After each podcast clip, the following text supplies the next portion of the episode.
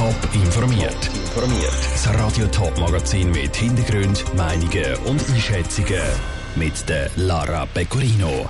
Das Budget 2022 für Winterthur ist präsentiert worden.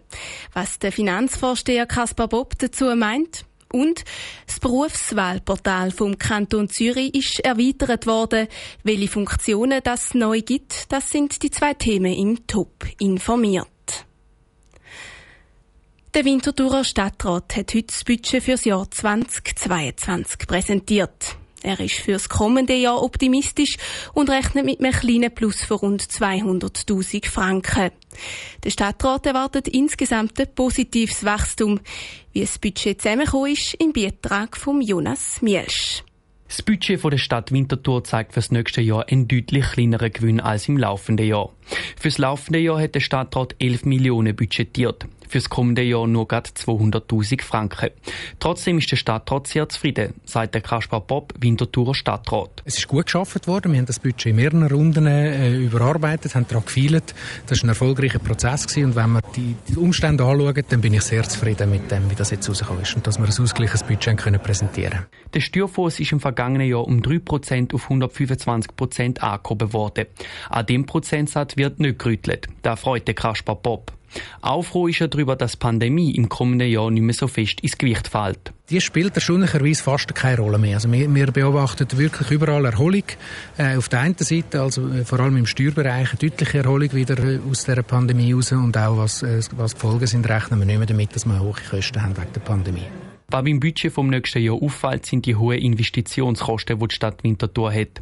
Die sind wichtig, um die Weichen für die Zukunft zu stellen, meinte Kaspar Bob. wir haben auch das Investitionsprogramm haben wir gewählt. Das ist wirklich ein Zeichen der wachsenden Stadt. Das sind wichtige Investitionen. Das sind Investitionen in Schulhäuser, die sicher sehr stark ins Gewicht fallen. Die brauchen wir, weil die Schüler werden kommen. Es ist noch die Fertigstellung vom Polizeigebäude. Wir sind aber auch äh, zum Beispiel in die Businfrastruktur, Verkehr, äh, vor allem äh, in den Bus selber, also Autobus, die wir anschaffen müssen. Nebst Investitionen im Schulsektor und im öffentlichen Verkehr muss die Stadt auch im Bereich Gesundheit investieren. So wird beim Alterszentrum Adlergarten umgebaut und erweitert. Der Beitrag von Jonas Mielsch. Die Winterthurer Parteien haben sich zum Budget schon geäussert. Die SP zeigt sich zufrieden. Auch die EVP äußert sich positiv dazu. Die Mitte hingegen sieht noch Verbesserungspotenzial. Sie wird sich bei der Budgetdiskussion für ein besseres Resultat einsetzen. Und die FDP findet, es ist ein moderates Budget. Langfristig befürchtet sie aber wieder Steuererhöhungen. Das Budget geht jetzt in den Gemeinsrat. Wenn die obligatorische Schulzeit aufs Ende zugeht, stehen ein Haufen Jugendliche vor einer grossen Frage. Was will ich eigentlich werden? Welcher Beruf passt zu mir und wo finde ich denn überhaupt die passende Lehrstelle? Damit die Jugendlichen nicht zu fest ins Rudern kommen und sich auch die Eltern mit Informationen eindecken können, gibt es im Kanton Zürich das Berufswahlportal. Das ist jetzt erweitert worden. Der Beitrag von Sandro Peter. Das Berufswahlportal vom Kanton Zürich gibt es seit zwei Jahren. Das Portal bietet all denen Unterstützung, die vor einem grossen Schritt ins Berufsleben stehen.